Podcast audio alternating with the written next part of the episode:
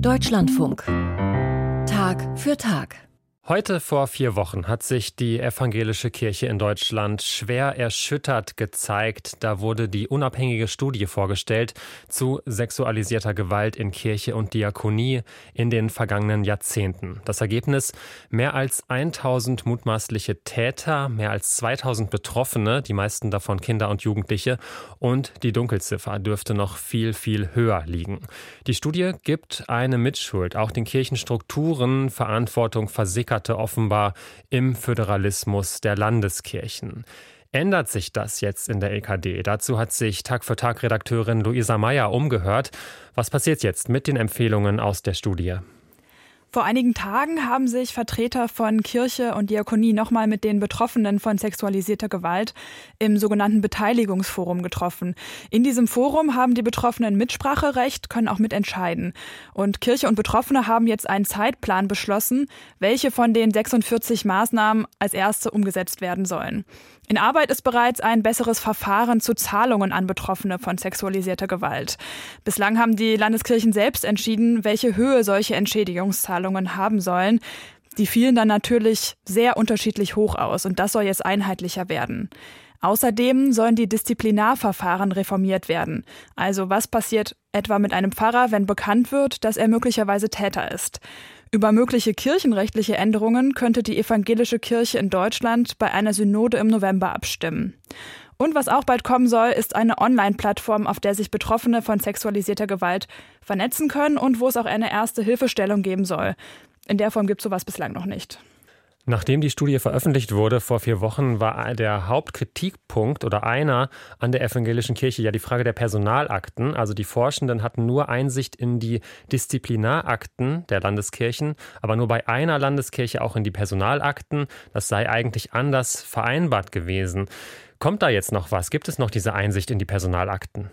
Genau, da war ja eigentlich die Hoffnung, dass man eben in diesen Personalakten Hinweise auf Missbrauchsfälle findet, die eben in den Disziplinarakten nicht vielleicht notiert waren.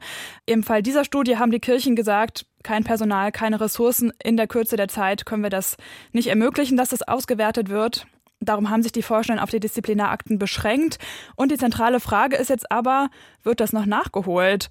Denn nur so könnte man ja wirklich umfassend und zuverlässig, ohne Hochrechnungen, herausfinden, wie viele Betroffene und Täter es in den vergangenen Jahrzehnten gegeben hat.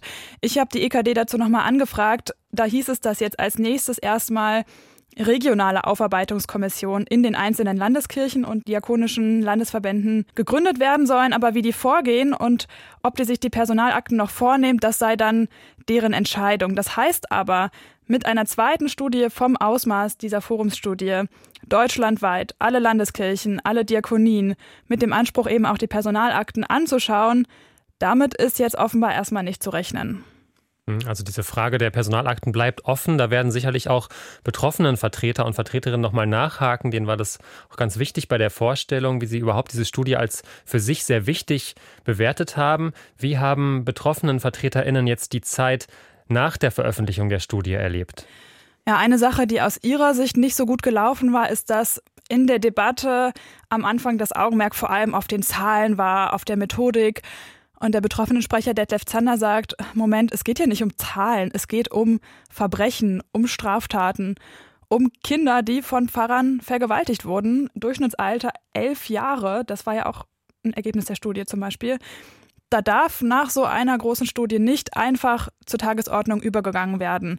Sein Eindruck war aber, dass genau das in vielen evangelischen Gemeinden und Landeskirchen nach der ersten Stellungnahme der Fall war. Und er sagt, dass die Landeskirchen und die Gemeinden jetzt wirklich ihre Giftschränke aufmachen sollen, in die dunklen Ecken schauen und sich genau fragen, was sie in den letzten Jahren und Jahrzehnten versäumt und vertuscht haben.